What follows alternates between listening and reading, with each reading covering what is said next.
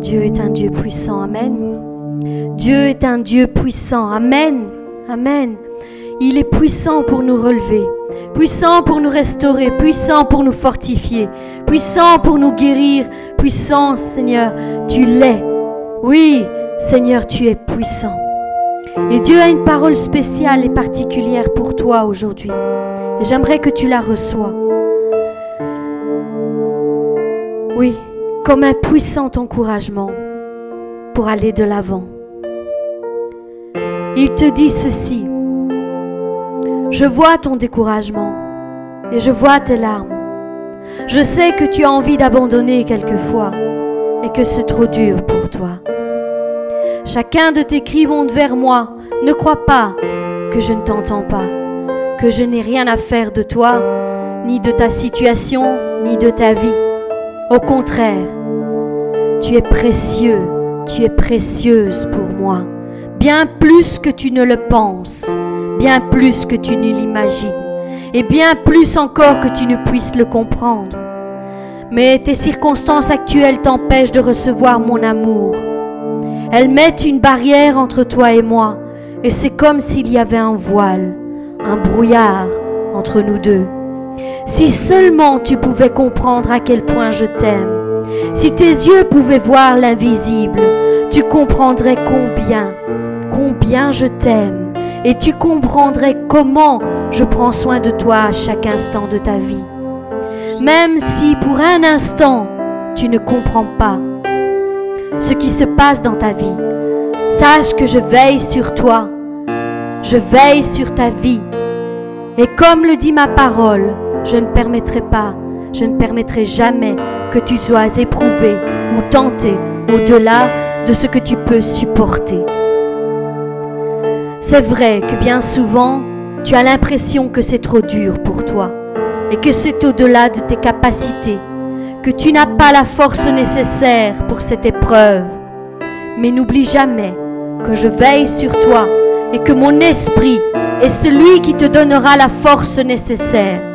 Oui, car j'ai placé mon esprit en toi, un esprit de sagesse, un esprit de courage, un esprit de force. Alors approche-toi de lui et tu auras la force dans chaque épreuve. Approche-toi de lui et tu auras le courage devant chacune de tes peurs. Approche-toi de lui et tu auras la solution pour chacun de tes problèmes. Approche-toi de lui et ne le fuis plus et tu verras combien il va te renouveler, il va te restaurer et il va te fortifier dans chaque épreuve que tu passeras. N'écoute pas cette voix qui te dit c'est fini. N'écoute pas cette voix qui te dit tu es seul et sans valeur. Cette voix qui essaye de nous séparer à chaque jour, à chaque instant qui passe et qui, t'isole pour mieux te détruire. Tu sais qui est ton ennemi? Alors résiste-lui. Ne crois pas à ses mensonges et reste penché tout simplement contre mon cœur. Et c'est moi qui le ferai fuir loin de toi. Moi, je te vois. Je te vois et je t'appelle par ton nom. Lève-toi. Regarde-moi. Je suis là. Je suis encore à tes côtés. Je suis encore sur le trône. Je suis au contrôle dans ta vie. Je suis avec toi. Je suis de ton côté et je t'aime. Tel que tu es, je t'aime. Confie-moi tout ce qui te déstabilise et qui t'oppresse chaque jour. Ce qui est trop lourd à porter pour toi, c'est moi qui le porterai. Moi, je te donnerai du repos.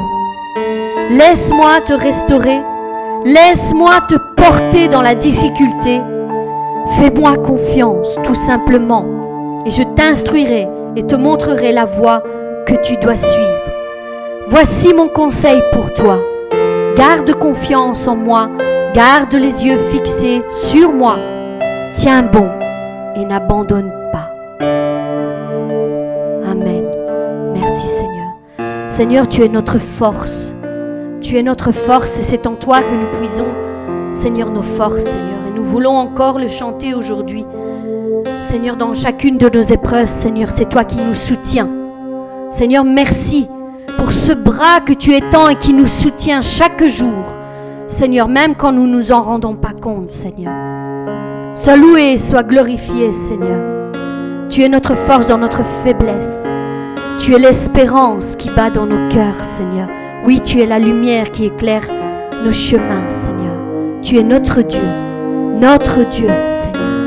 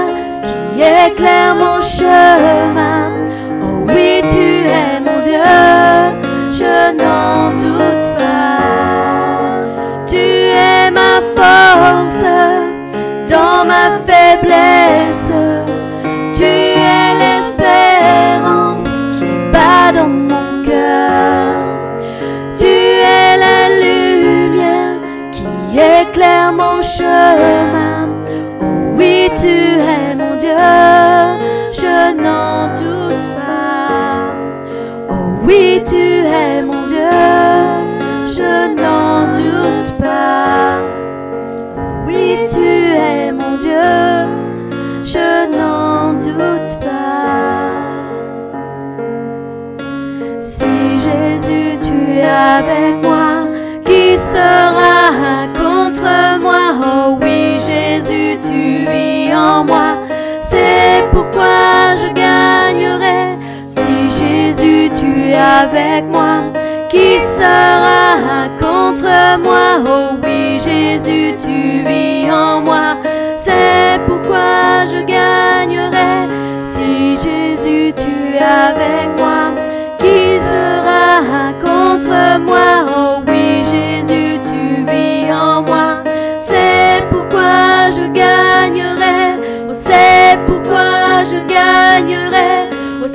pourquoi je gagnerais. Tu es ma force dans ma faiblesse.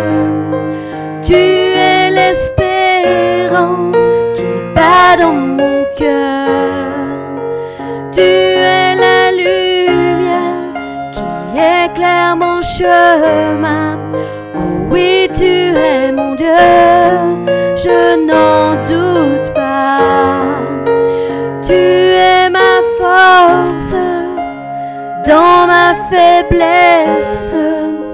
Tu es l'espérance qui bat dans mon cœur. Tu es la lumière qui éclaire mon chemin. Oh oui, tu es mon Dieu, je n'en doute pas.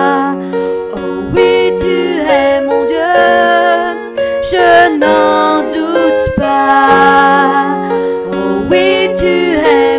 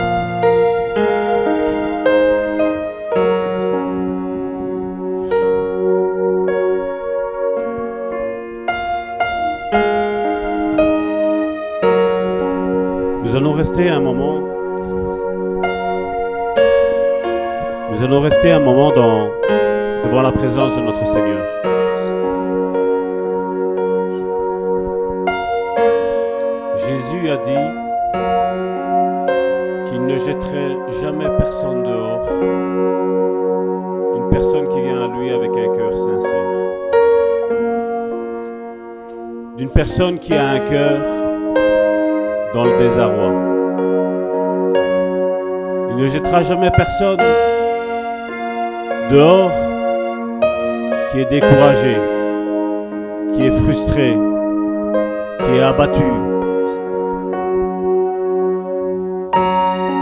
Dieu connaît nos cœurs. Bien souvent, nous voyons un Dieu lointain, assis là au-dessus de ce troisième ciel, en train de scruter ses enfants. Mais Jésus a dit tout autre chose. Le royaume de Dieu, il est proche de vous. Il a dit, il est tellement proche de vous qu'il est en vous. Alors ne regarde pas un Dieu lointain. Ne regarde pas un Dieu qui se moque de ce que tu vis, qui se moque de tes détresses. Non, Dieu te connaît mieux que toi-même. Dieu connaît tes problèmes mieux que toi-même. Dieu connaît ce qui te mine. Dieu connaît ce qui te paralyse. Dieu connaît tout de toi. Il te connaît mieux que toi-même. Il est Dieu. Et un des mots du christianisme moderne qui recherche Dieu pour tout ce que Dieu fait. Mais il est temps que le christianisme, le nouveau, recherche Dieu pour qui il est. Pas pour ce qu'il fait, mais pour qui il est. Il est Dieu. Il n'est pas un homme. Il est Dieu. Ne recherche pas Dieu que quand tu as besoin absolument de lui. Ou tu sais que tu as l'eau qui est en train d'arriver à ta bouche et que tu es en train de couler. Recherche Dieu parce qu'il est Dieu.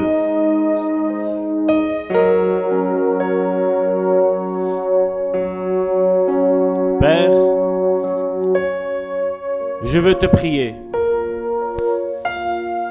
pour tous mes frères et mes sœurs Mais aussi, Seigneur, pour ceux qui encore ne te connaissent pas, Seigneur. Qui, Seigneur, regarderont, Seigneur, ces vidéos, Seigneur, chez eux, Seigneur. Qui seront inspirés, Seigneur, à aller rechercher, Seigneur, cette vidéo, Seigneur. Cet instant, Seigneur, nous prions pour eux, Seigneur. Je te prie, Seigneur, de te révéler à eux comme tu t'es révélé à moi, Seigneur. Que vraiment, Seigneur, tu chamboules, Seigneur, leur vie, Seigneur. Tu transformes, Seigneur, leur vie, Seigneur. Tu transformes, Seigneur, la boue, Seigneur, dans lequel, Seigneur, ils sont embourbés, Seigneur. Tu transformes, Seigneur, cette boue, Seigneur, en des vases, Seigneur. Des vases, Seigneur, qui vont te servir, Seigneur. Dans ton église, Seigneur. Parce que tu as besoin d'hommes et de femmes, Seigneur, qui se lèvent, Seigneur. Tu as besoin, Seigneur, d'hommes et de femmes, Seigneur, qui se lèvent et, qui proclament la bonne nouvelle, Seigneur, du royaume, Seigneur. Et comme Jésus l'a dit, le royaume ne consiste pas en paroles, ni du manger, ni du boire. Mais le royaume consiste en la puissance de Dieu qui se manifeste au travers ses enfants. Seigneur, je te prie, ouvre les cages. Que tous ces petits oiseaux, Seigneur, s'envolent, Seigneur. Que tous ceux qui s'étaient mis, Seigneur, une carapace, Seigneur, sur eux, Seigneur, cette carapace, Seigneur, soit brisée, Seigneur. Tu es le Dieu d'éternité, Seigneur. Tu aimes, Seigneur, chaque enfant, Seigneur. Tu aimes ceux qui t'aiment, Seigneur. Mais tu aimes aussi, Seigneur, qui ne te connaissent pas, Seigneur. Parce que tu te révèles à eux, Seigneur. Comme tu t'es révélé à moi, Seigneur. Et je te dis merci, Seigneur. Parce que tu es la solution. Tu es, Seigneur, celui qui change les vies. Tu es celui qui transforme, Seigneur, le vase de boue que nous étions, Seigneur, d'argile. On a un vase, Seigneur, puissant dans ton Église.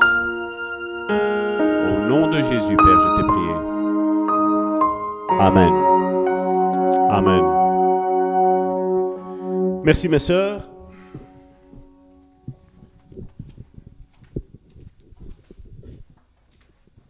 Le psalmiste a dit, il vaut mieux un jour dans tes parvis que mille ailleurs.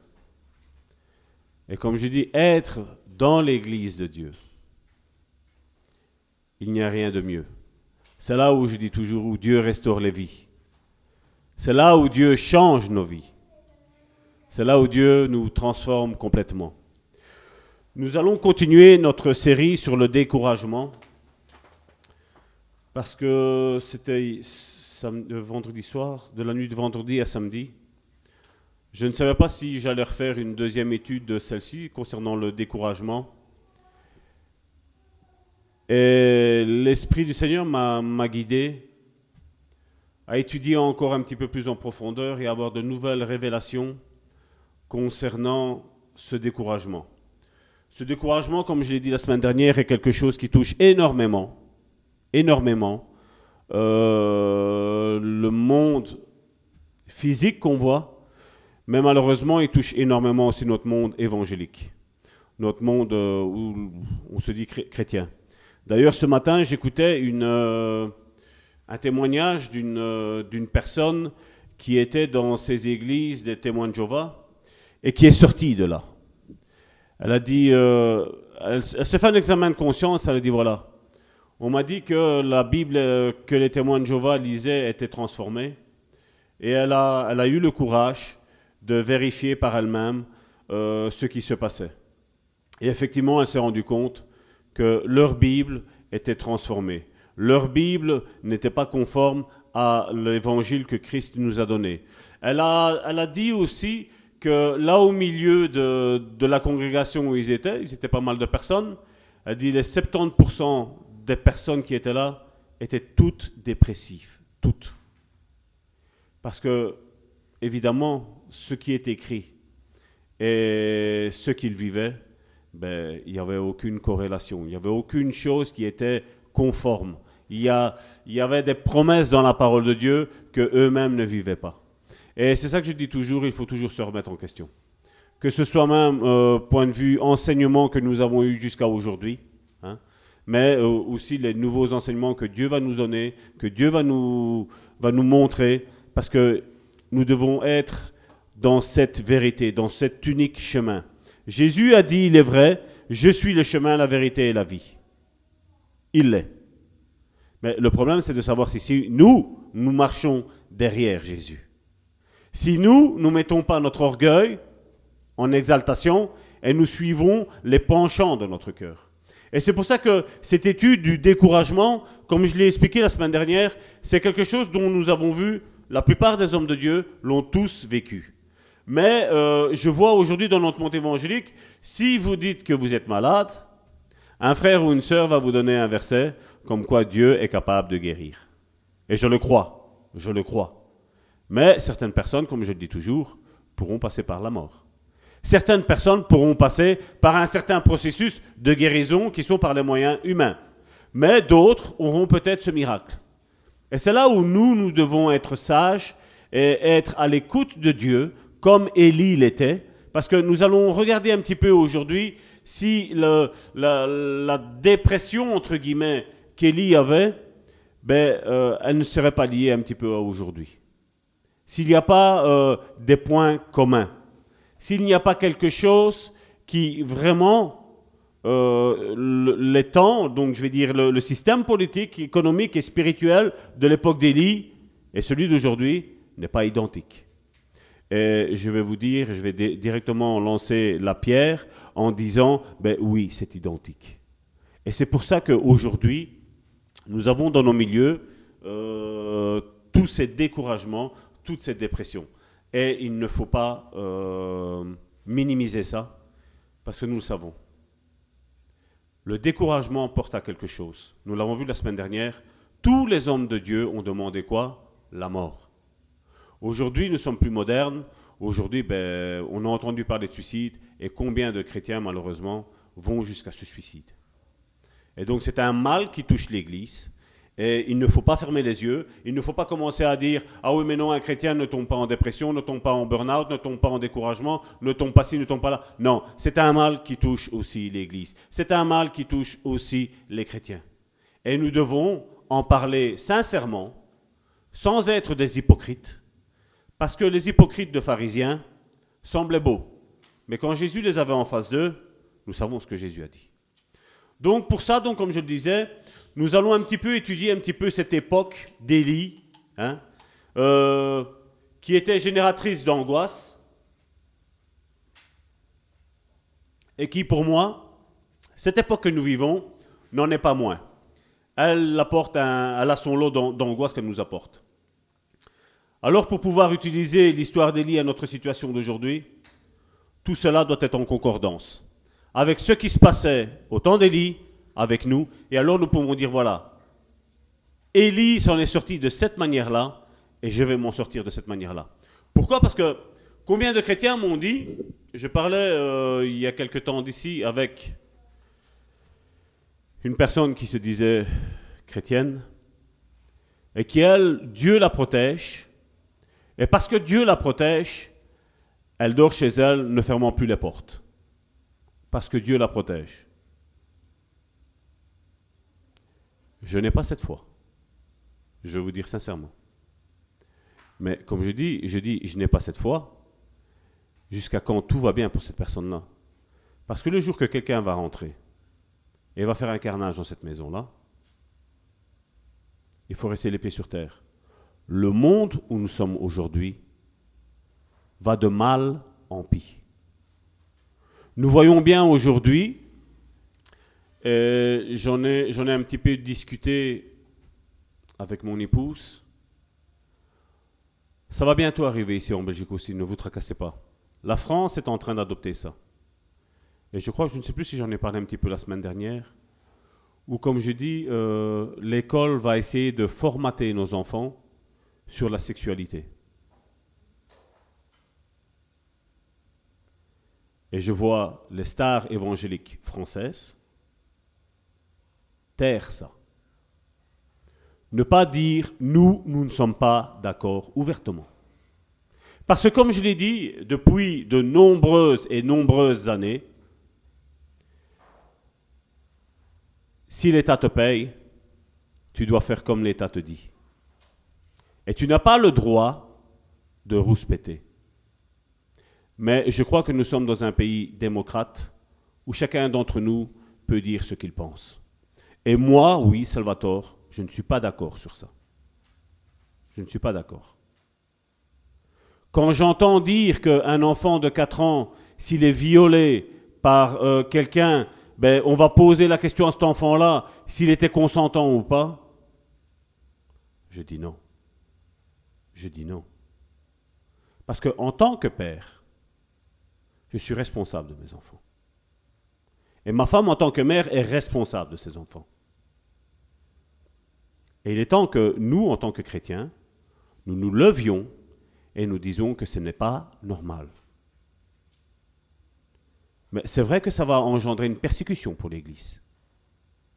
C'est vrai que ça va engendrer que ceux qui sont payés par l'État, et pas comme moi qui se lève à 4 heures du matin pour aller faire son matin, qui va travailler de l'après-midi, qui va travailler de la nuit, ben moi, l'État ne me donne rien. Je vais gagner ma tartine à la sueur de mon front. Mais c'est vrai que ces personnages chrétiens évangéliques d'aujourd'hui se taisent et ne disent rien. Ils n'osent plus parler. Et nous, nous avons cette liberté de pouvoir parler parce que l'État ne nous doit rien. Au contraire, nous sommes la lumière du monde. Et c'est nous qui devons parler. C'est nous qui devons dire ce qui va et ce qui ne va pas. Et nous devons le faire, et je le fais ouvertement. Nous allons prendre encore une fois euh, cette histoire donc d'Élie, mais nous allons prendre aujourd'hui dans 1 roi, chapitre 16, du verset 29 au verset 34. Et puis nous allons revenir un petit peu au verset 23, et je vais reprendre encore une fois le verset 29, parce que vous savez, je vous l'ai toujours dit, lire la Bible ne m'intéresse pas. Mais méditer la Bible m'intéresse énormément. Et Josué 1.8, c'est ce qu'il nous a dit. Que ce livre de la loi ne s'éloigne pas de ta bouche, mais médite-le jour et nuit, afin que tu puisses prospérer dans tout ce que tu entreprendras. 1 roi chapitre 16, 1 roi chapitre 16, à partir du verset 29 à 34. Achab, fils d'Omri, régna sur Israël la 38e année d'Aza, roi de Juda. Achab, fils d'Omri, régna 22 ans sur Israël à Samarie. Achab, fils d'Omri, fit ce qui est mal aux yeux de l'Éternel, plus que tous ceux qui avaient été avant lui. Et comme si c'était pour lui peu de choses de se livrer au péché de Jéroboam, fils de Nebac, il prit pour femme Jézabel, fille d'Ethbal, roi des Sidoniens, et il a servi Baal et se prosterna devant lui. Il éleva un autel à Baal dans la maison de Baal qu'il bâtit à Samarie. Et il fit une idole d'Astarté. Achab fit plus encore que tous les rois d'Israël qui avaient été avant lui pour irriter l'Éternel, le Dieu d'Israël. De son temps, Yel de Bethel bâtit Jéricho. Et il en jeta les fondements au prix d'Abiram, son premier-né, et il en posa les portes au prix de Ségub, Ségub, c'est des noms qu'on n'a pas l'habitude de prononcer, mais bon. Son plus jeune fils, selon la parole que l'Éternel avait dite par Josué, fils de Nun. Un roi chapitre 16, verset 23. La 31e année d'Aza, roi de Juda, Omri régna sur Israël il régna douze ans après avoir régné six ans à Tirspa. Il y a quelque chose de bizarre. Je ne sais pas si vous l'avez lu, vous l'avez entendu quand je l'ai lu. C'est que plusieurs fois, on va reprendre donc un roi chapitre 16 versets 29 et 30, Achab, fils d'Omri. Nous voyons un petit peu plus loin qu'il est cormis Achab, fils d'Omri, régna 22 ans sur Israël à Samarie. Verset 30, Achab, fils d'Omri. Quand j'ai lu ça, j'ai dit, mais Seigneur, je dis, euh, pourquoi tu as répété ça? Et le Saint-Esprit m'a dit, tu te rappelles, Salvatore, quand je t'ai dit, quand je répète quelque chose, c'est que c'est important. Tu l'as même dit au sein du Bon Samaritain. Et alors, donc, qu'est-ce que j'ai fait? Ben, Je vais étudier un petit peu qui est cet homme, qui est cet Omri. Donc, on sait qu'il est le père d'Achab, mais qu'est-ce que qui est important dans l'histoire de cet homme? Et donc, quand on regarde dans 1 roi, chapitre 16, verset 23, jusque 28, on l'a lu tantôt, on voit que Omri régna sur Israël, donc tu peux le passer, donc c'est au verset 23. La 31e année d'Azar, roi du Juda, Omri régna sur Israël, il régna 12 ans. Après avoir régné 6 ans à Tirspa, il acheta chez Shemer la montagne de Samarie pour deux talents. Il bâtit sur la montagne et il donna à la ville qu'il bâtit le nom de Samarie, d'après le nom de Shemer, seigneur de la montagne. Omri fit ce qui est mal aux yeux de l'Éternel. Il agit plus mal que tous ceux qui avaient été avant lui. Il marcha dans toute la voie de Jéroboam, il nous parle ici. Encore une fois, on voit une généalogie. Fils de Nébat. Et se livra au péché de Jéroboam que Jéroboam avait fait commettre à Israël, irritant par leurs idoles l'Éternel, le Dieu d'Israël. Le reste des actions d'Omri, ce qui a été fait, ses exploits, cela n'est-il pas écrit dans les livres de chroniques des rois d'Israël? Omri se coucha avec ses pères, et elle fut enterrée à Samarie. Et Achab, son fils, régna à sa place. On voit dans cette généalogie qu'il se casse un certain Jéroboam, comme je l'ai dit tantôt. Jéroboam, ça indique la période du schisme. Donc il y a eu, Israël a été scindé. D'un côté, il y a la folie aussi de Roboam, un des nombreux fils de Salomon qui sera une période dure tant par la violence que par la désobéissance à l'Éternel, et tout, cela sans la sagesse que son père Salomon avait. Et donc Israël sera divisé en deux parties. D'un côté, il y avait Juda avec Roboam, et de l'autre côté, les dix tribus d'Israël au nord. Jéroboam veut dire rendre un culte, un soi-disant culte, à l'Éternel, mais qui est un faux culte. Parce que comme je dis, c'est un soi-disant culte. C'est un culte parallèle. C'est un culte qui est rendu aussi par des faux sacrificateurs. Si on le porte aujourd'hui, faire une assemblée avec, une fausse assemblée avec des faux pasteurs. Avec deux autels et deux idoles. C'est comme si c'était deux veaux d'or. L'un au nord et l'un au sud. Dan au nord, Bethel au sud. Tout ceci, pour éviter qu'une hémorragie aille vers Jérusalem. Alors il faut que chaque fois que nous lisions qu'il y a quelque chose qui se passe en Israël, à partir de la période de ce schisme, on ne rend plus un culte à l'Éternel, mais que tout tourne autour de ce faux culte. Et alors bien souvent on voit des chrétiens qui utilisent même des versets bibliques de cette période-là et dire voilà ce que l'Éternel dit. Mais ces versets qui sont mis là dans, la Bible, c'était pour notre enseignement, la Bible, nous dit. Et bien souvent, c'est pour ça que des fois, comme je dis, nous en tant que chrétiens, quand il y a un malade, qu'est-ce qu'on dit? Ben, Dieu guérit. Oui, Dieu guérit, je, je, le sais, Dieu guérit, je le sais. Alors on prend un verset. Mais quel verset utilisons-nous? C'est pour ça que, bien souvent, comme je dis, on parle beaucoup quand on parle d'Élie, on, lit la dépression à Élie, mais il faut savoir pourquoi Élie est tombé en dépression. Quel a été le problème d'Élie? Aujourd'hui, c'est facile, je l'ai pris la semaine dernière. J'ai pris tous ces hommes de Dieu qui étaient mal. Ils étaient découragés. Mais comme je dis, pour donner, pour poser un diagnostic, il faut savoir le pourquoi ils étaient mal. Et ici, on voit que Élie était mal. Pourquoi? Parce que Achab, a fait des choses horribles, pires que son père.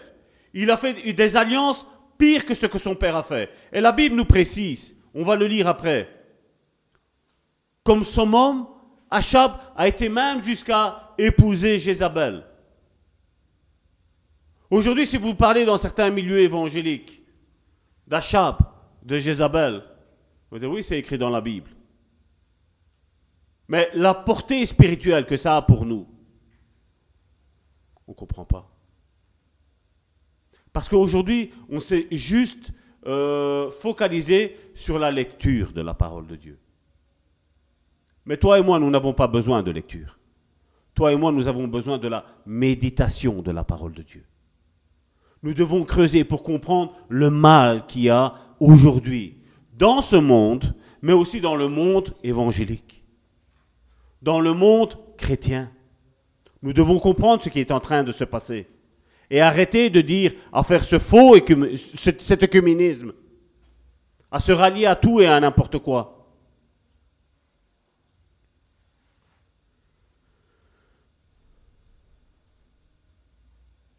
Et donc on voit que tout ce qui est écrit aujourd'hui concernant Achab et Élie s'inscrit dans le contexte d'aujourd'hui. Je vous le dis déjà d'avance. Parce que comme je le disais tantôt, les choses vont se compliquer. Et c'est ça que Élie est tombé dans cette dépression. Parce que Élie, il a dit, tant Seigneur, déjà Achab tout seul, c'est mauvais pour nous, en tant que disciple de l'Éternel. Mais il se marie avec Jézabel. Élie voyait ce qui se passait. Nous, nous ne le voyons pas. Nous, nous le lisons. Mais il a compris, comme on l'a lu tantôt, c'est qu'il a pris les idoles d'Astarté. Jézabel représente la séduction. Jézabel représente la prostitution. Jézabel représente tout ce qui est le meurtre d'enfants, faire brûler des enfants. C'est ce que ça représentait, Jézabel. Et aujourd'hui, on n'en fait plus aucun cas de ça aujourd'hui, même dans nos milieux évangéliques. Et donc, Jézabel a, été, a usé de séduction vis-à-vis de son mari en disant, voilà, nous allons maintenir ce que ton père a fait et maintenir ce que toi tu fais. Mais on va rajouter ce que mon père faisait. Et c'est là, c'est là qu'Élie était mal.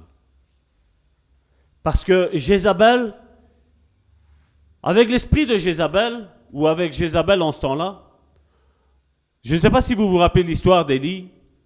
Élie pensait, pensait qu'il était seul. Et Dieu est arrivé, il lui a dit, tu n'es pas seul. Il y a je ne sais plus combien de personnes qui avaient encore, je crois que c'était 450 000 ou 150 000 personnes, qui n'avaient pas encore plié les genoux devant Baal. Il y a ce moment où, comme je dis, c'était un moment de persécution. C'est un moment d'isolement. Et Élie savait que l'isolement n'est pas bon. Il n'y a que les chrétiens d'aujourd'hui qui ne le savent pas. Aujourd'hui, quand quelque chose ne va pas, on s'isole. Ah, toutes les églises, c'est pareil. Je ne vais plus à l'église. Tous les frères et toutes les sœurs m'ont déçu ou me déçoivent, c'est plus pareil. Je vais plus à l'église. Mais moi, je veux dire, dans ton boulot, il n'y a personne qui t'a déçu. Et pourquoi tu vas toujours au travail? Des amis qui nous ont déçus, vous n'en avez pas? Pourquoi on se cherche toujours des amis? D'autres divorcent et disent voilà, les hommes sont tous les mêmes. Et les hommes disent les femmes sont toutes les mêmes. Mais on se remarie quand même. Mais concernant l'Église, non. Et vous voyez que l'isolement est une tactique aussi de l'ennemi. Et des fois, je ne dis pas que Dieu ne nous demande pas de nous isoler pendant un temps. Le temps de, remettre un petit peu des pendules à l'heure, le temps des fois d'avoir une certaine guérison, le temps d'avoir... Voilà. Mais ce n'est pas une généralité, c'est une exception. Aujourd'hui, on en fait une généralité dans nos milieux évangéliques, malheureusement. Comme je pourrais dire, tous les pasteurs sont tous les mêmes. Moi, je dis, c'est faux. C'est faux. Parce que comme je dis, ben, si tu vas te taper dans une église, une fausse église, dans ces églises comme là on a vu avec euh, Achab a formé, avec une fausse église, avec des faux pasteurs, c'est normal. C'est normal qu'il arrive ça. Mais malheureusement, nous, restons dans nos sentiments. Hein. Quand quelqu'un prêche la vérité, on n'aime pas. Quand on arrive dans une église, on aime bien qu'il y ait un certain nombre de personnes. On aime bien que la musique qu'on joue, ben, c'est telle louange qu'on joue, de tel chanteur ou de tel livre.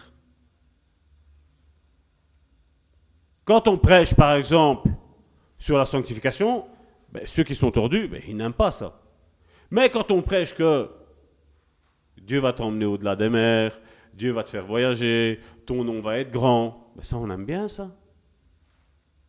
Et aujourd'hui, malheureusement, beaucoup de serviteurs sont tombés dans ce panneau-là, parce que pour amasser une grande église, ben, ils prêchent comme cela. Avec Dieu, tu vas faire des exploits. Mais avant de faire l'exploit, il y a le désert. Avant de faire l'exploit, il y a toute la période de formation que Dieu va te faire. Et c'est là, croyez-moi bien, c'est là où tous les hommes de Dieu sont tous tombés dans le découragement. Et tout disciple de Dieu tombera dans le découragement. On l'a vu avec Jean-Baptiste. Jean-Baptiste a annoncé que Jésus était le Fils de Dieu. Mais quand il a été mis en prison, il a appelé ses disciples. Et il leur a demandé, allez demander si c'est lui qu'on doit attendre ou si c'est quelqu'un d'autre. Le doute est arrivé. Et dans la période de formation avec Dieu, le doute sera toujours là. Est-ce que je fais bien? Est-ce que je fais mal? Est-ce que je suis sur le bon chemin? Est-ce que je ne suis pas sur le bon chemin? Et des fois, il y a des, moments où Dieu se tait. Il est en silence. Parce que comme je dis, c'est facile de rechercher, comme je disais tantôt, rechercher Dieu pour tout ce qu'il nous donne. Mais Dieu ne nous demande pas de le rechercher pour ce qu'il nous donne. Dieu nous demande de le rechercher parce qu'il est Dieu, parce qu'il est le Créateur, parce que lui est le maître de ma vie. Et bien souvent, il ne me, demande, il me donnera pas tout ce que je désire, tout ce que je veux, mais il me donnera tout ce que j'ai besoin. Et c'est ce que nous avons besoin, c'est qu'il nous donne tout ce que nous avons besoin. Mais il y a des choses que nous demandons qui ne sont pas dans ces besoins-là. Il y a des choses, comme je dis, qui sont matérialistes, qui sont, qui sont secondaires, et qui, ces choses-là, pour nous, nous paraissent bonnes, mais peut-être elles vont nous éloigner de Dieu. Et comme Jésus l'a dit, méchant comme vous êtes, et là il parle pour moi, en tant que père, méchant comme vous êtes, si vos enfants vous demandent quelque chose de bon, vous savez leur donner. Et il dit, à plus forte raison, votre Père qui est en haut donnera des bonnes choses à ses enfants. S'il y a quelque chose qui aujourd'hui il ne t'a pas donné, c'est parce que ce n'était pas bon pour ta vie. Ce n'était pas bon pour ta vie spirituelle. Ce n'était pas bon pour ta vie même charnelle. Elle n'était pas bonne pour cette vie que tu as sur cette terre. Et à la place de nous prendre avec Dieu, apprenons à dire merci papa que tu ne me l'as pas donné. Merci. Merci. Si votre fils vous demande une arme, vous allez lui donner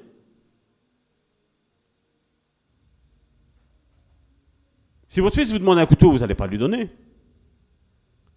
Maintenant, si c'est un couteau à tartiner, vas-y, tartine. Mais nous savons que le couteau peut avoir deux utilisations. Et si je vois que mon fils est nerveux, c'est pas là que je vais aller lui donner un couteau. Je vais donner le couteau quand mon fils sera calme. Parce que quand on est nerveux, ça vous arrive d'être encore nerveux? Ça, arrive? C'est là où il ne faut pas prendre une assiette, par exemple. J'ai vu un film ici que. Moi, c'était. Euh, je ne sais plus si c'était un film ou c'était un extrait que je regardais sur, sur Facebook. Où je voyais le, la personne était énervée. Oui, non, c'était pas, c'était pas un film. Il était énervé parce que son club avait perdu. Et donc, vous voyez le type en train de casser sa télévision. Vous voyez le type en train de casser les assiettes pour un match de foot. Si cet homme était marié, la femme à mur afin qu'on ne la décroche pas pour ne pas la casser. Et Dieu sait ce que nous avons besoin. Donc le schisme a commencé non pas en 931 de, notre ère à nous, 931 à partir de l'an zéro. Et à partir de là, il y a eu six mauvais rois, dont trois qui vont être assassinés. Et le dernier qui est assassiné, c'est justement lui, Omri, le père d'Achab. Omri, il va être un politicien. Pour son temps, absolument remarquable. Et c'est pour ça que je dis souvent que moi, Salvatore, je ne mêlerai jamais le christianisme à de la politique. Parce que c'est déjà un point où Omri s'est planté. Et Omri, nous, nous l'avons lu, a été loin d'être à la gloire de Dieu. Et même si nous voulons changer un petit peu la politique qu'il y a ici, parce qu'aujourd'hui nous, avons ces courants qui sont là, qui veulent absolument euh, rentrer dans la politique, moi, Salvatore, je ne suis pas tellement d'accord. Parce que nous n'avons pas besoin de, de rentrer en politique pour faire quoi que ce soit. Parce que de toute façon, tu vas rentrer en politique, même si tu passes, tu vas avoir toutes des personnes qui sont contre toi. Et c'est vrai, Certains pourront dire, mais si Dieu est avec nous, qui sera contre nous? Vous avez vu l'histoire de certains téléévangélistes? Ils ont commencé à travers la télévision à convertir pas mal de personnes. Ils ont été sous les feux de projecteurs, ils ont été fort connus. Et à un moment donné, vous savez quand, quand ils sont tombés, ben les feux de projecteurs étaient toujours là. On voit un certain grand homme de Dieu être pris euh, la main dans le sac avec une prostituée dans sa voiture, alors qu'il était marié. C'est vrai qu'après, il a demandé repentance. Sincère ou pas sincère, c'est pas à moi de juger. Dieu seul est le juste juge. Comme je dis, il ne faut, pas, non plus euh, attirer les foudres de guerre. Je crois que nous, en tant que chrétiens, nous ne sommes pas appelés à faire de la politique. Nous, en tant que chrétiens, nous sommes appelés à servir dans l'Église, nos frères et nos sœurs. Nous sommes appelés à nous encourager les uns les autres. Nous sommes appelés à prier les uns pour les autres. Nous sommes appelés à nous relever les uns les autres. Je crois que c'est ce que Jésus nous a demandé. Jésus n'est pas venu ici en tant que politicien. Les, disciples le voyaient en tant que guerrier. Ils pensaient que le Messie, d'après les écritures qu'ils avaient de l'Ancien Testament, ils ont dit voilà, Dieu a toujours tué, et Dieu va venir avec, le Messie, et Dieu va tuer tous ces religieux. Vous avez vu Jésus faire ça? Vous avez vu Jésus se mêler à la politique? Vous avez vu quand Jésus était en droit en tant que fils de Dieu, en étant Dieu lui-même, où il pouvait dire, ben voilà, moi je ne paye pas le tribut parce que je suis fils de Dieu, je suis Dieu, je suis ce Messie. Vous avez vu lui réfuter de payer? Non. Il a dit à Pierre, va chercher le phylactère là-bas dans le poisson. Il y en a un pour toi, il y en a un pour moi. Et là, on voit encore la grâce et la bonté de Dieu pour chacun d'entre nous, où Dieu prend soin de chacun de ses enfants. Omri va être le numéro un. Et il va, avoir, il va y avoir sous son règne à lui un grand boom économique qui va étrangement ressembler à ce monde moderne. C'est-à-dire qu'on voit apparaître de nouveaux riches, des gens qui s'enrichissent très vite et qui s'enrichissent sur le dos des pauvres. C'est pas ce qui est en train de se passer de nos jours? C'est ce qui est en train de se passer.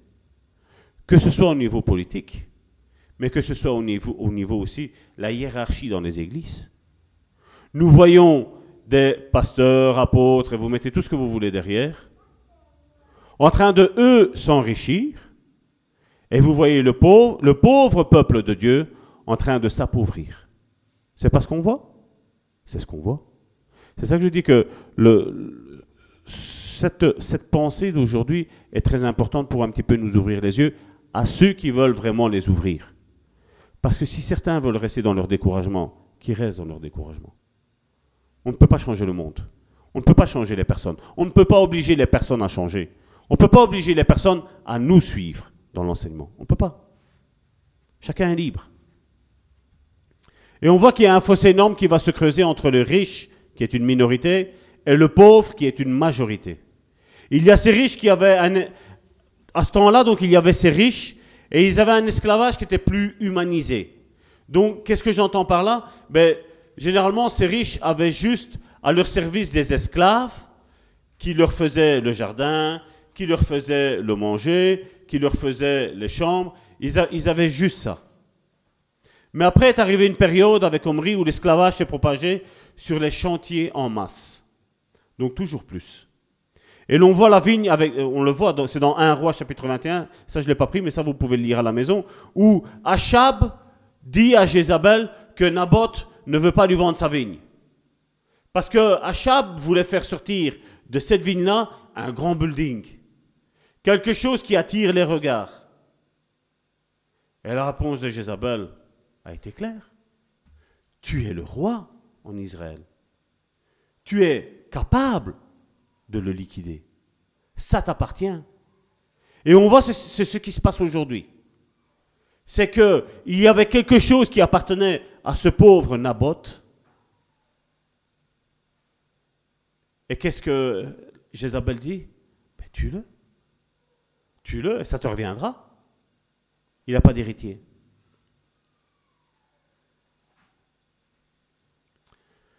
Donc il fallait exproprier ce pauvre Naboth pour faire surgir une ville de nulle part.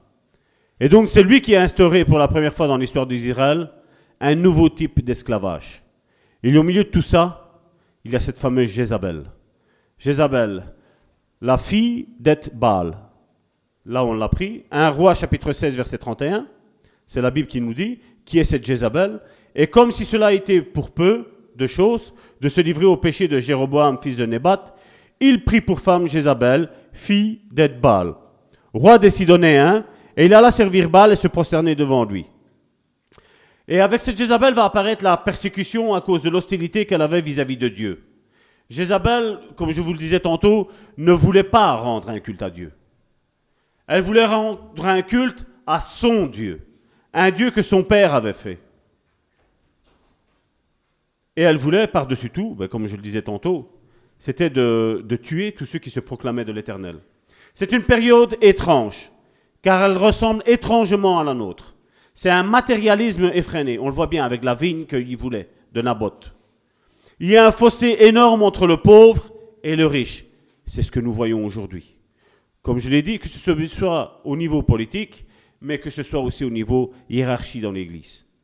Et la montée en flèche de l'esclavage du travail.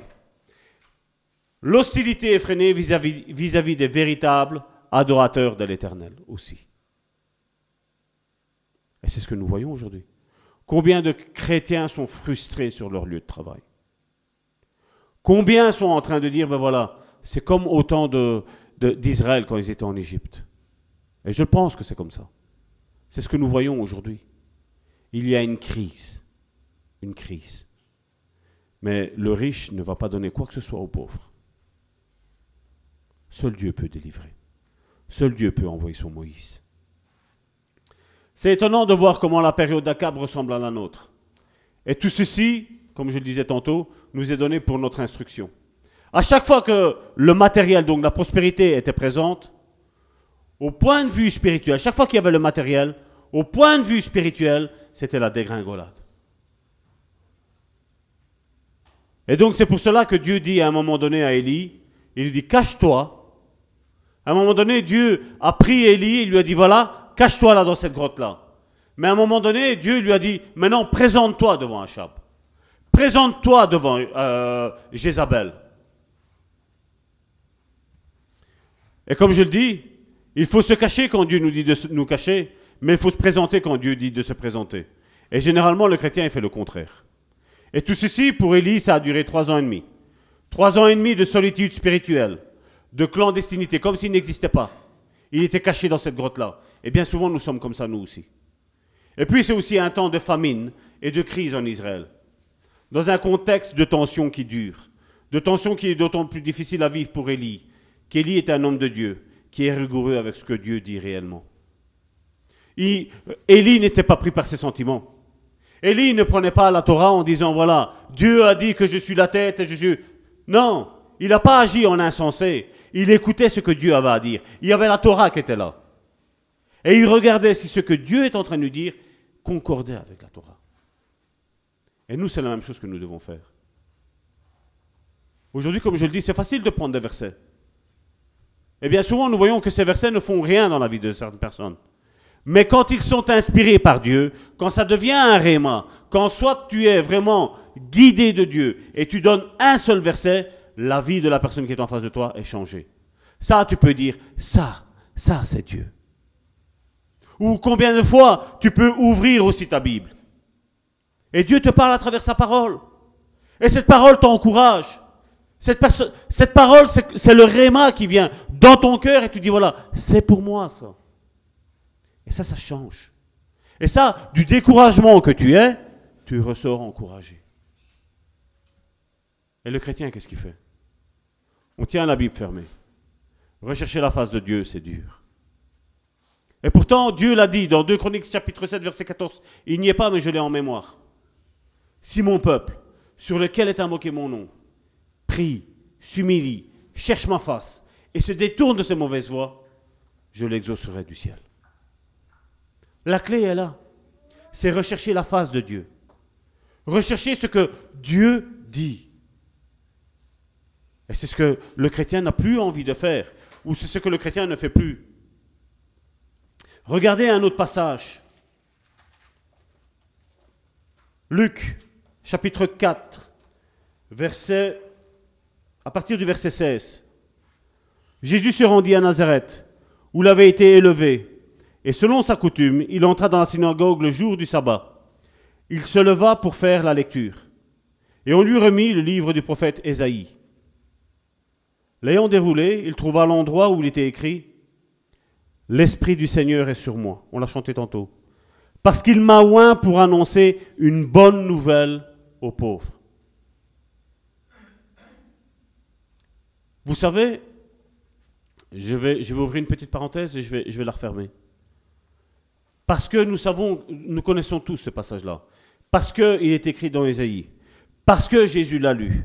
Et parce que la Bible nous dit que Jésus a dit que cette parole-là s'est accomplie aujourd'hui, nous ne la prenons pas pour nous. Mais comme j'ai dit tantôt dans ma prière, qui est-ce qui vit en toi? C'est qui qui vit en toi? C'est plus moi qui vis, c'est Christ qui vit en moi. L'onction qui était là sur Christ, maintenant elle est sur toi, elle est sur ta vie, elle est sur ma vie, elle est sur notre vie. Et donc maintenant là, là, nous pouvons dire nous aussi, c'est ça, l'Esprit du Seigneur est sur moi. Parce qu'il m'a, il m'a oint, il m'a envoyé, il m'a, délégué pour annoncer une bonne nouvelle aux pauvres. Les pauvres. Ça vous dit rien, les pauvres? Il y en a plein dehors. Dieu nous a oint pour aller leur annoncer la bonne nouvelle. La bonne nouvelle. Il m'a envoyé pour guérir ceux qui ont le cœur brisé. Est-ce que tu peux dire que Dieu t'a envoyé pour aller guérir ceux qui ont le cœur brisé? C'est plus moi qui vis, c'est Christ qui vit en moi. C'est pas ça qu'on dit dans nos milieux évangéliques. Et c'est ça. Dieu a mis en toi une parole pour ceux qui ont les cœurs brisés. Et nous, qu'est-ce qu'on dit? Non, je ne suis pas capable. Je ne suis pas assez saint. Je ne suis pas assez proche de Dieu. Je ne suis pas assez... Hein? Et mettez tout ce que vous voulez en dessous. Alors que Dieu nous a oint, Dieu nous a délégué ce travail d'annoncer la bonne nouvelle aux pauvres, de guérir ceux qui ont le cœur brisé.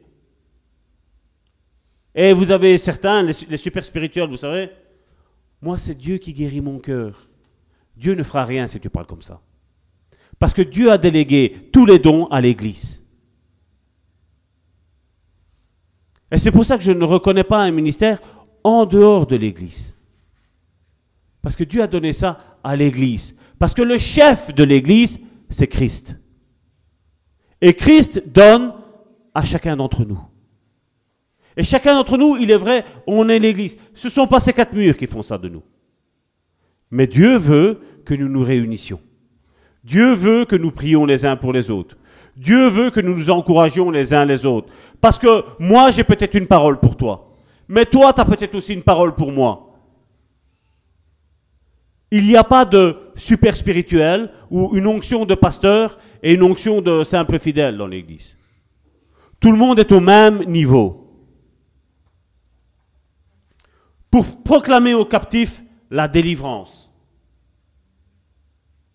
Et aujourd'hui, nous sommes en 2018 en train de dire, mais est-ce qu'un chrétien peut avoir des démons? Alors, pour pas choquer, ben, les gens ils disent, Non, non, non, non, tu es libre.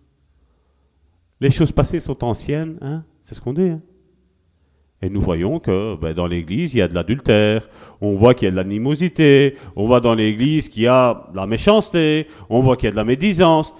Mais les chrétiens sont libres, il paraît. Hein. Pourtant, je crois que c'est le travail de démons, ça, non? Donc on voit que dans l'Église, ben, nous avons des gens qui se disent chrétiens et qui sont en fait pharisiennes.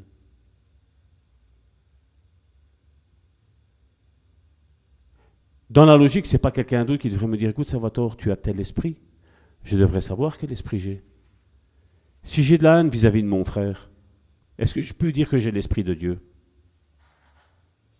Si je parle mal de mon frère et de ma soeur, est-ce que je peux dire que j'ai, l'esprit de Dieu? J'ai pas besoin qu'on me dise Salvatore, tu es lié. Je le sais à ce moment-là. Parce que je ne suis pas en train de faire ce que Christ m'appelle à faire. Je ne suis pas en train d'annoncer une bonne nouvelle. Je ne suis pas en train de guérir ceux qui ont le cœur brisé. Je ne suis pas en train d'apporter, comme il est mis ici, proclamer aux captifs la délivrance. Parce que je suis en train de les enchaîner. Mais aujourd'hui, il y a tout ça qui se passe dans nos milieux évangéliques. On dit non, le Seigneur nous a, nous a totalement libérés. Les choses anciennes sont passées. Et aux aveugles, le recouvrement de la vue. Moi, quand Dieu m'a appelé, c'est ce qu'il m'a dit. Aujourd'hui, un aveugle verra. Trois secondes. Aujourd'hui, un aveugle verra. Trois secondes. Aujourd'hui, un aveugle y verra. Je suis rentré dans des églises je me suis dit, mais ils sont encore plus aveugles que moi. Je voyais qu'il y avait des choses qui se passaient dans l'église, sans juger, mais je disais, voilà, ils ont besoin d'aide, ils ont besoin de délivrance. Alors quand je voyais déjà, ici bon, on ne va pas parler de délivrance dans, ce domaine-là, mais quand je voyais qu'on allait, on devait tous euh, euh, se rendre d'un point A à un point B, on prenait l'autoroute et on roulait à, moins, il roulait, je ne vais pas me mettre dedans parce que moi je, je respectais la vitesse à 120, je voyais qu'on roulait à 140, 160, je me suis dit, moi j'étais à peine nouveau converti, je me disais, mais qu'est-ce que c'est de ça? Comment ça se fait qu'ils n'obéissent pas aux lois et aux règles qui sont, mises, qui sont établies ici en bas?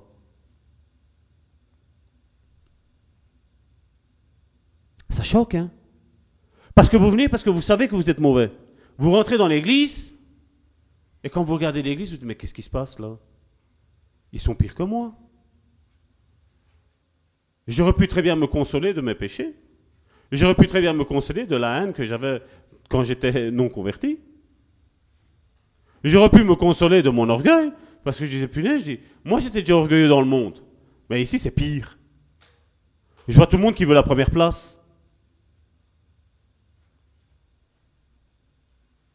Quand je voyais les habillements, je me disais, mais qu'est-ce qui se passe? On est dans l'église. Quand je voyais certaines choses qui étaient dites, je disais, mais on est dans l'église. Plus aucun respect. Plus aucun respect.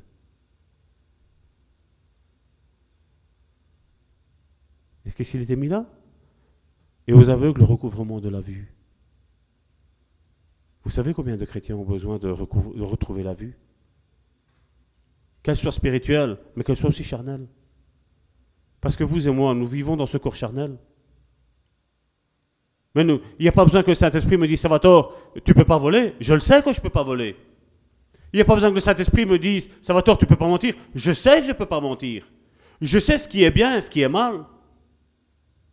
Mais aujourd'hui, certains chrétiens, non. Non, j'ai été dimanche à l'église, j'ai demandé pardon de tous mes péchés. Voilà, c'est fini. Maintenant, c'est lundi. le compteur est remis à zéro. Un péché, deux péchés, trois péchés, quatre péchés, cinq péchés, six péchés. Dimanche, on arrive à l'église, on appuie sur un bouton. Pardon, Seigneur. Je ne crois pas au salut dans ce sens-là. Du tout. Du tout. Mais comme je dis, chacun est libre de faire ce qu'il veut. Chacun est libre de croire ce qu'il veut. Mais il ne faut pas faire leurrer les autres. Moi, la Bible, elle me parle que ceux qui marchent selon la chair, et dans Galates 5, euh, verset 19, je ne l'ai pas pris, mais vous pouvez lire à la maison, il y a, tous ceux qui commettent là, à la fin ennemi. Tous ceux qui commettent ça n'hériteront pas le royaume des cieux. Point. Il y a un point. Ça veut dire point, ça veut dire c'est pas négociable. À quoi ça sert que euh, je dise à quelqu'un qui vole dehors, qui ne connaît pas Dieu, qu'il est condamné, et moi, si je suis chrétien que je vole, que moi je suis sauvé Il n'y a pas un non-sens Il n'y a pas besoin d'avoir le Saint-Esprit hein, pour, euh, pour comprendre qu'il y a un non-sens. Il y a un non-sens.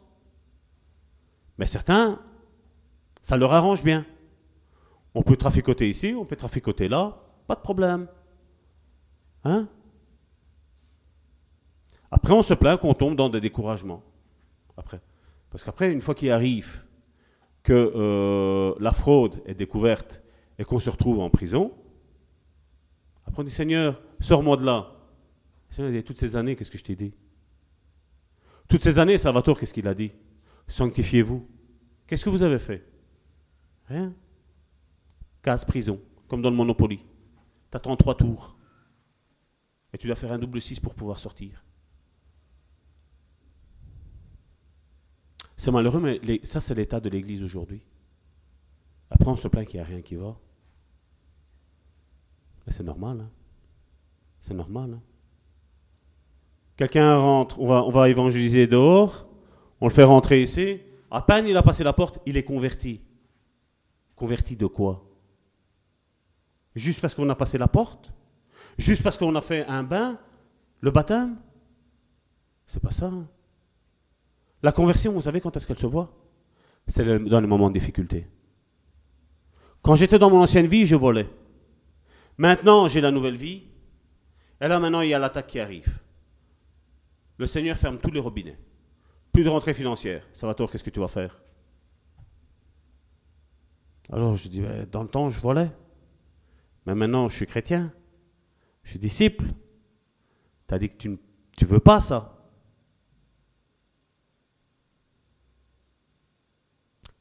Eh non, aujourd'hui, ben non. Non, parce que Seigneur, je dois manger. Hein. Ma famille ne va pas mourir de faim. Je suis le père de famille. Hein, et on va voler. En étant chrétien, hein. dimanche on va à l'église. Pardon Seigneur. Alléluia, Dieu tu es grand. Non. Non, je ne crois pas à ça. Je ne crois pas à ça. Moi, je crois à une chose. C'est que quand le Saint-Esprit vient, il change ta vie. Ça, je le crois fermement. Parce que j'ai vu moi-même la différence du jour au lendemain de quand le Saint-Esprit est arrivé. J'ai vu que certaines choses qui étaient là, qui étaient en dominance dans ma vie, se sont carrément éteintes. J'en ai vu d'autres qui essayaient de ressurgir. Et là, j'ai compris que j'avais besoin de délivrance. Mais j'ai essayé d'être le plus possible honnête déjà avec moi-même, mais vis-à-vis des autres aussi.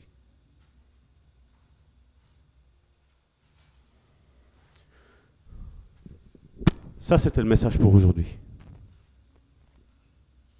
Ah oui, j'ai oublié, il y a la suite. Et aux aveugles, le recouvrement de la vue. Tout le monde disait, ah, il a fini. Tranquille, à l'heure. Pour envoyer libre les opprimés, les affligés, tous ceux qui sont dans le découragement. Comme je dis, c'est vrai. Nous avons vu ces histoires d'hommes de Dieu qui ont tous été découragés. Mais comme je dis, le, découragement d'Élie avait un but. Parce que Élie était un homme de prière, on l'a vu. Élie était un homme qui connaissait la voix de Dieu. Et le découragement qu'Élie avait, c'était le découragement que Dieu avait. Il regardait Israël. Il voyait cette terre sainte. Il voyait ce peuple que Dieu s'était racheté. Et il voyait toutes les abominations qui étaient faites. Et Dieu était découragé. Vous vous rappelez que Dieu avait promis de ne plus anéantir le monde entier? Il l'a fait au travers de Noé. Il dit plus jamais je ferai ça. Et Élie était proche de Dieu. Et Élie ressentait ce que Dieu avait dans son cœur. Et le découragement que Dieu avait, ben, il a fait un avec Élie. Et était découragé. Et bien souvent, nous, en tant qu'hommes de Dieu, femmes de Dieu, toi, Il peut qu'on arrive, qu'on est découragé quand on voit un petit peu comment l'état des choses est en train d'évoluer au sein de toutes les églises. Mais c'est là où il faut se lever et faire comme il est mis là. Proclamer la bonne nouvelle. Libérer les gens qui sont opprimés. Proclamer l'année de délivrance du Seigneur. Il ne faut pas laisser se abattre par ça. Mais il faut se battre. Et comme je le disais tout le temps, je ne suis pas un homme qui, les, circonstances de la vie l'abattent facilement. Mais j'essaie de me battre. Même si ça ne va pas, j'essaie de me battre. Et c'est ce que tu dois faire, mon frère, ma soeur. C'est te battre. Te battre. Je ne sais pas quel est le domaine de ta vie qui ne va pas, mais tu dois te battre. Ce qui t'appartient, comme je dis des fois, on le voit dans nos milieux évangéliques. Quand nous voyons des, couples qui vont mal, quand nous voyons la femme partir et abandonner son mari, abandonner ses enfants, ou l'homme partir, abandonner sa femme, abandonner ses enfants, ce n'est pas la solution. Le problème sera toujours là. Ce qu'il faut, c'est se battre.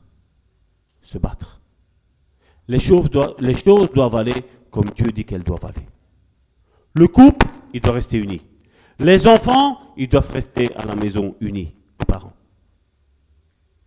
Et c'est la même chose pour tous les domaines de la vie. Tout. Généralement, quand vous prenez le point de référence de la famille, vous avez l'Église. Comment ça doit fonctionner? Quand ma femme n'est pas d'accord avec moi, qu'est-ce qu'elle fait? On discute. Si vous n'êtes pas d'accord avec moi, qu'est-ce qu'on fait? On discute. L'Église, ça fonctionne comme le couple. C'est la même chose. C'est pour ça que Paul, quand il dit à Timothée, comment, comment on reconnaît un homme de Dieu? Qu'est-ce qu'il a fait? Il n'a pas dit, il doit bien se comporter dans l'Église et si elle là en premier, non? Il a dit, voilà, mari d'une seule femme. Les enfants doivent être soumis. Et il a commencé. Il a pris les choses de la vie de tous les jours. Et nous, en tant que chrétiens, qu'est-ce qu'on dit? Ben, Je ne suis pas assez parfait. Je ne suis pas assez juste. J'ai un problème dans ce domaine-là pour servir Dieu. Vous savez que Dieu, la plupart des guérisons que Dieu effectue dans la vie des personnes, c'est en exerçant le ministère, en travaillant, en travaillant pour Dieu. Dieu le fait. Parce qu'à ce moment-là, comme ici, vous croyez quoi? Que j'ai su pondre ça comme ça? Je vous l'ai dit, de la nuit à vendredi à samedi, j'ai eu, ce qu'il fallait dire aujourd'hui. Mais jusqu'à là, rien. Si ça ne venait que de moi, j'aurais dit, euh, Karine, Joséphine, continue à jouer, on va faire une soirée louange.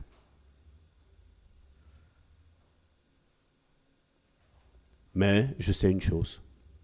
Vous et moi, nous avons besoin de la parole de Dieu. Vous et moi, nous avons besoin de la présence de Dieu. Vous et moi, nous avons besoin de la présence de l'Église. Vous et moi, nous avons besoin de la présence du Saint-Esprit dans cette Église. Parce que le Saint-Esprit, c'est ce qu'on a besoin. Tu connais, je veux dire, sur, mille phrases que j'ai dites ce soir, peut-être qu'une seule phrase a été bonne pour toi. Prends-la, garde-la. Comme il est mis, garde ton cœur plus que toute autre chose. Car c'est de lui qu'arrivent les sources de la vie. Et quand tu as une parole qui arrive, prends la parole. Et ne permets pas de venir te la voler.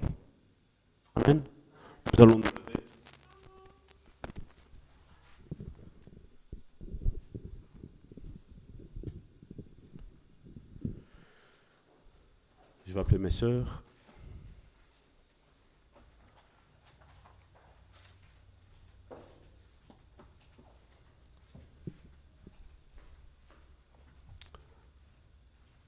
Oui, Seigneur. Nous voulons faire, Seigneur, notre, Seigneur, ces paroles, Seigneur.